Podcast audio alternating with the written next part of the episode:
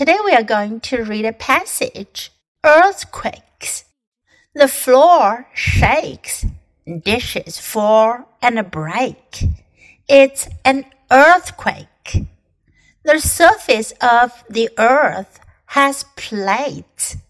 These plates bump into each other. Then there is an earthquake. Earthquakes can be small Others are big. They knock down houses. They also knock down trees. Earthquakes mean danger. When you feel one, get under a table or desk. Cover your head with your hands. Stay calm. Soon the shaking will stop. 这篇短文讲的是 earthquakes 地震 earthquake。The floor shakes shake 震动抖动晃动，地板在震动。Dishes fall and break 碗碟掉了下来，摔碎了。It's an earthquake.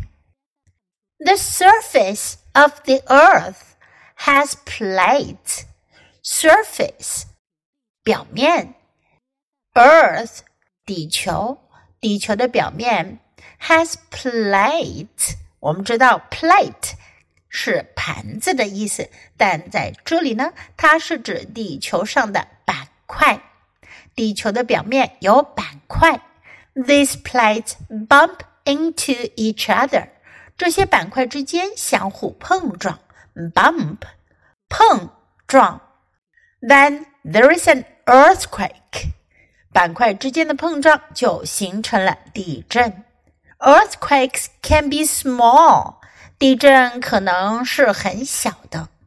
Others are big，其他的地震是很大的。They knock down houses，knock down 推倒、 拆掉、拆毁。地震呢会毁坏房屋。They also knock down trees，还震倒树木。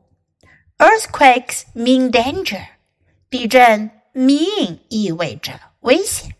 When you feel one，当你感到有地震时，get under table，躲在桌子 or desk 或书桌下。